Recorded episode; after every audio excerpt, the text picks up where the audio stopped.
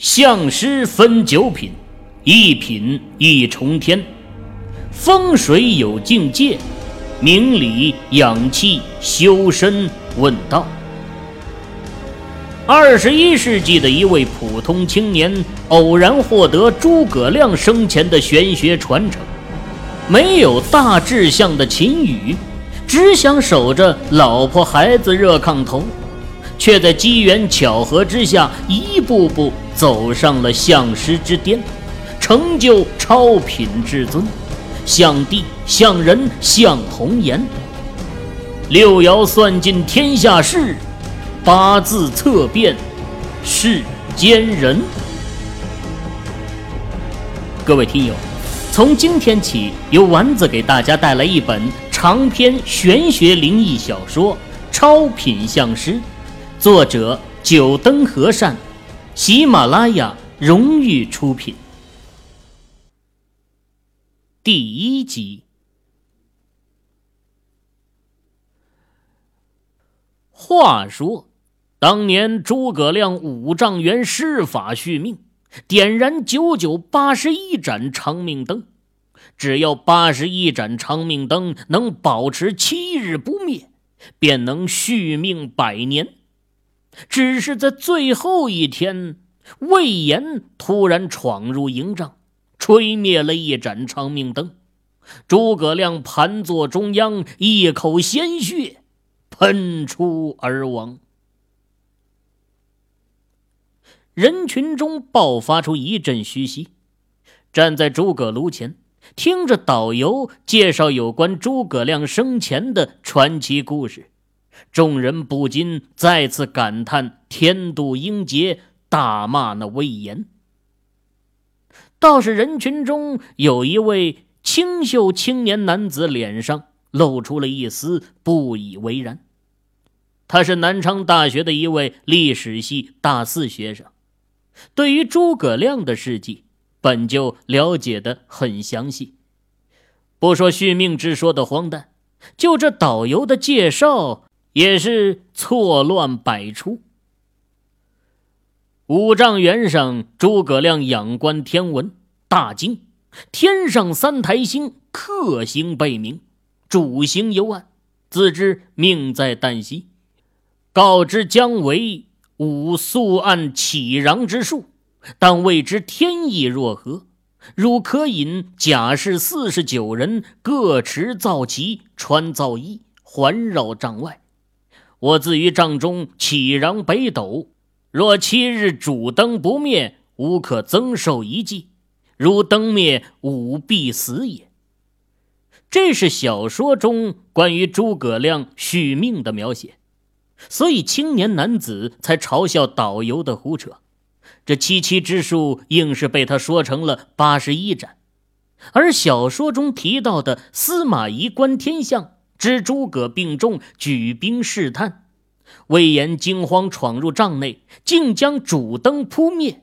诸葛弃剑叹曰：“死生有命，不可得而攘也。”其后，诸葛安排后事，仍与司马懿斗智斗勇，这才死去。哼！不过，诸葛亮续命本就是小说之言。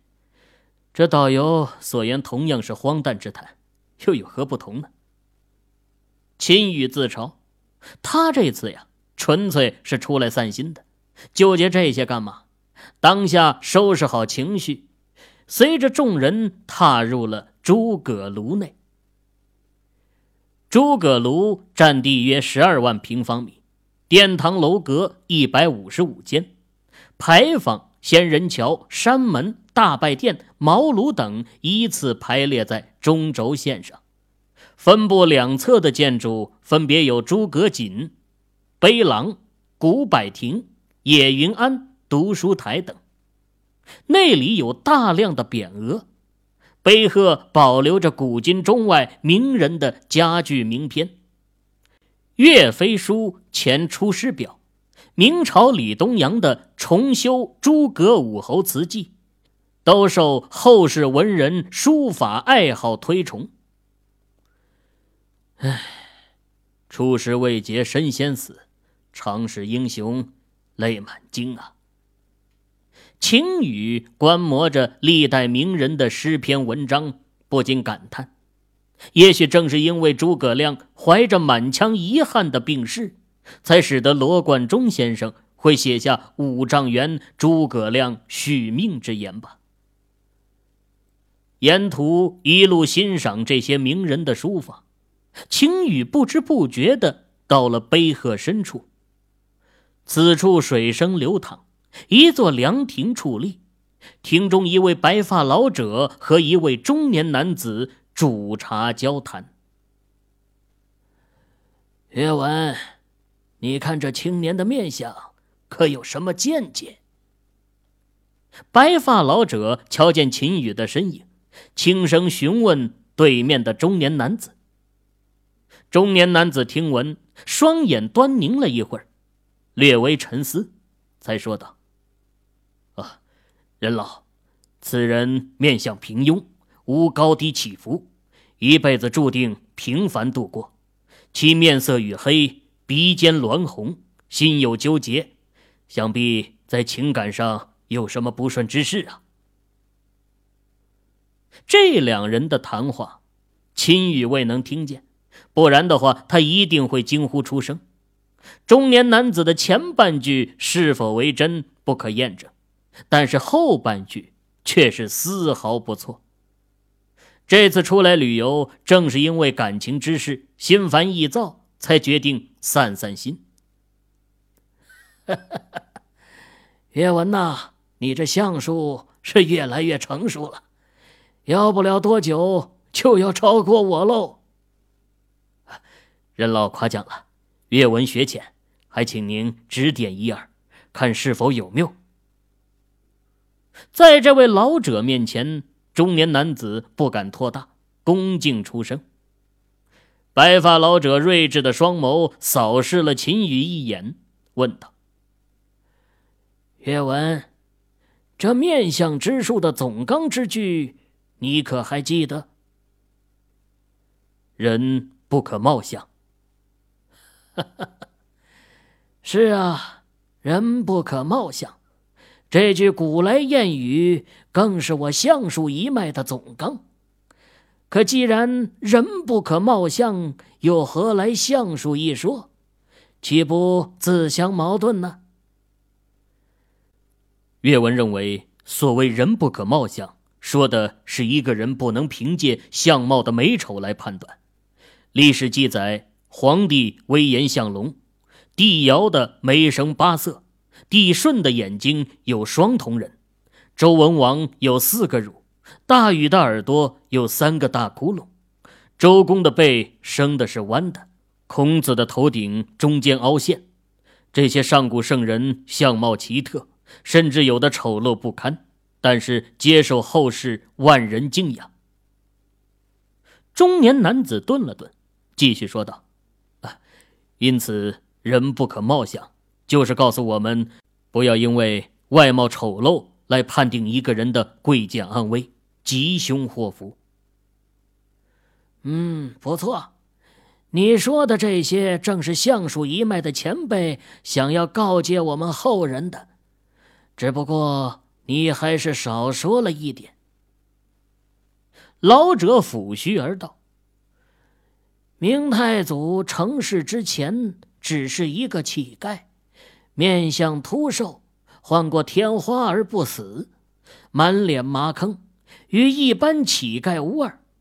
直至其起兵伐袁，日益瘦长，额骨突出，到成就帝王之位时。”地格雄奇，远超常人，被后人称之为“帝王之相”。人之相貌并不是一成不变的，受后天因素影响，因缘机遇之下，这相貌也会发生改变。所以祖师以“人不可貌相”告诫我们相术一脉，可相人，却不可相命。老者又一指秦羽，说道：“命运之说本就玄之又玄。你看这位青年，看似相貌不扬，但你再仔细观察他的腹骨。想要收听更多有声小说，请下载喜马拉雅手机客户端。此人腹骨无奇，并没有红明莹润的迹象，反倒昏沉晦涩，这是诸事不顺之兆啊！中年男子疑惑道：“作为一位相术大师，早在秦羽进来的第一眼，他便看了个透彻。相术一脉讲究七岁以下看左耳，八至十岁看右耳。”十五岁看额，十六岁看天中，十七、十八日月角，二十出头看腹骨。你看到的只是表面，却是没能忘气。忘气。老者的话让中年男子感到震惊，顾不得失礼，急忙问道：“任老，您达到了忘气的境界？”哈哈 在这诸葛庐内感悟了十载，前不久我踏入了忘气境界。只是，哎，老者的声音有着一丝自傲，但更多的是遗憾。任老，您踏入忘气境界，实在是可喜可贺呀！放眼我相术一脉，已经有多少年？没人能达到这一境界了。此刻，哪怕是中年男子说话的语气都有着羡慕。相术一脉本就是讲究看相望气，相指的是面相，而气指的是人的命运。只有看相和望气结合，才是真正的相术。只是近百年来，相术式微，人才凋零。再也没有人能进入望气的境界。人之命运一说，实在是玄之又玄呐。我也只是触摸到皮毛而已。我观这青年，虽然面相忧郁，但一口人气环绕腹骨，显然将有一场造化呀。秦羽丝毫没有发现自己被另外两人正议论着呢。他是一位历史系的学生，对于书法也颇为喜爱。看到这些名人临摹的字迹，或苍穹有力，或游龙凤舞，边走边看，十分入迷，竟不知天色已经逐渐暗淡。哎，这是什么？秦羽蓦然发现，眼前的一块石碑上竟然只刻着两个古朴的大字“八卦”。在诸葛庐发现和八卦有关的东西，秦羽毫不奇怪。这历史上诸葛亮的八卦阵和八卦图都是赫赫有名的。秦羽诧异的是，这块石碑为什么只有“八卦”二字，再无其他？如果秦羽人在半空的话，他就会发现，他此刻所处的位置是整座石碑原地的中心，以眼前这块刻着八卦的石碑为中心，四周的碑鹤星罗棋布，隐隐中有着机关之妙。秦羽双手触摸在石碑上，对于这块特别的石碑，他有着好奇。食指抚摸着那两个古朴的大字之上，顿时一股沧桑的气息扑面而来。紧接着，似乎有着很多的信息透过石碑一股脑的传递到了秦羽的脑海之中。秦羽此刻就像一台运行的电脑，因为众多的信息涌进，不堪重负，昏迷了过去。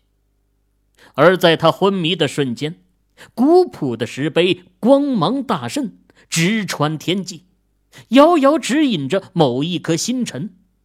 只是如此巨大的光柱，却没有引起诸葛庐内其他人的目光，似乎毫无察觉。随着光柱的牵引，星辰逐渐移照到晴雨上空，奇异的光辉洒在他的身躯上，光辉之中的一些铭文飘然入体，持续不断。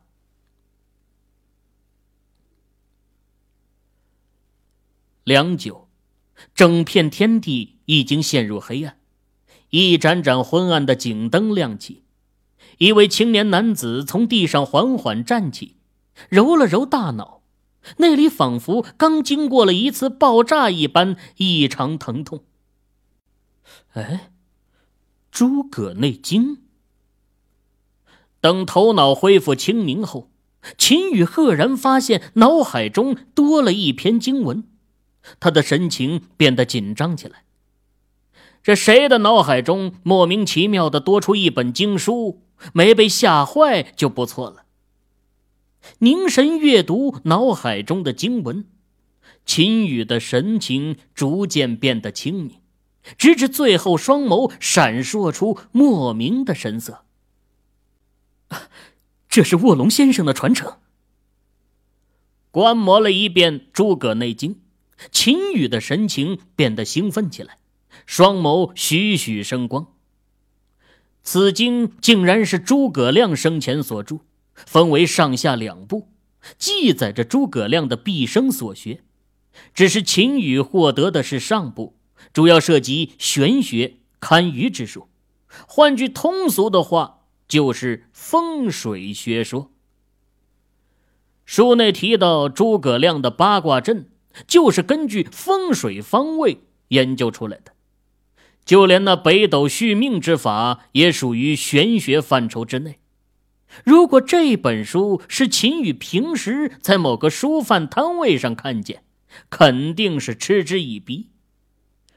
但这经书出现在他的脑海中，这本身便说明了此书的神奇之处。书上记载的东西虽然玄之又玄，但和经书莫名其妙出现在他脑海中来说，都不算什么。作为一位历史系的大学生，秦羽对于古人对风水学的研究还是略微的了解。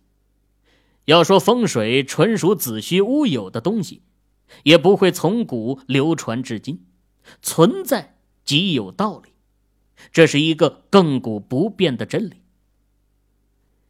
眼下此处人迹稀少。又是夜晚，只有几盏路灯在散发着柔和的光芒。秦羽倒也不急着离开，索性盘腿在碑鹤边坐下，仔细翻看脑海中的《诸葛内经》。此处深幽静谧，在灯光下，秦羽盘腿闭目，一动不动，时不时的双眸睁开，闪过一道亮光。旋即又再次闭上。青年的身影被路灯拉得老长，时间逐渐流逝，气温也渐渐下降。不过秦羽毫无知觉，似乎沉寂在了某种状态中。第二天，第一抹晨曦照耀在秦羽身上，他缓缓站起身来。深深的吸了一口气，昨晚他就在这碑鹤下静坐了一晚，此刻瞅了瞅身上的衣服，已经略微有点潮湿了，想来是半夜的霜降带来的露水。我这一看就是一晚上，还真是入迷了。秦羽自嘲的摇了摇头，就连他自己也都没想到。这《诸葛内经》中记载的风水相术，对他的吸引力竟然如此之大。记忆中，除了当初高中时期会抱着一本厚厚的小说在寝室里挑灯夜读之外，再也没有看书一看就是一晚上的时候了。《诸葛内经》总厚度不下万页。这一晚上，秦羽也只是看了最前面的相术篇，单单就关于相术方面的内容，就让他看得沉迷不已。还有后面的风水篇、福禄篇，只能是粗略的翻看了一下。今天是旅游团返程的日子，他昨晚没有随导游回酒店休息，想必现在众人应该在酒店准备登车回城了。这里离住宿的酒店还有段距离，秦宇不敢再耽搁，拍了拍屁股上的灰尘，快步朝诸葛庐外走去。哎，我说你这人怎么回事？一晚上不见踪影，现在又让大家等你一个人。回到酒店门口，导游正带领着游客朝大巴车而去。秦宇碰了个正着，那导游瞧见秦宇没有好脸色，开口说道：“啊，不好意思，昨晚碰见一位老同学，去他家休息了。”秦宇面带歉意，诚恳的说道：“老同学。”青年导游脸上露出了怀疑的神情。小声嘀咕了一句：“哼，我看出去嫖娼了吧？”秦宇耳尖，虽然青年导游的声音够小，但还是被他给听到了。他目光炯炯的注视着对方一眼，旋即笑了。这一笑，倒让那青年导游摸不着头脑，内心一阵腹诽：“切，这人有病吧？我这么说他，他还笑得出来？”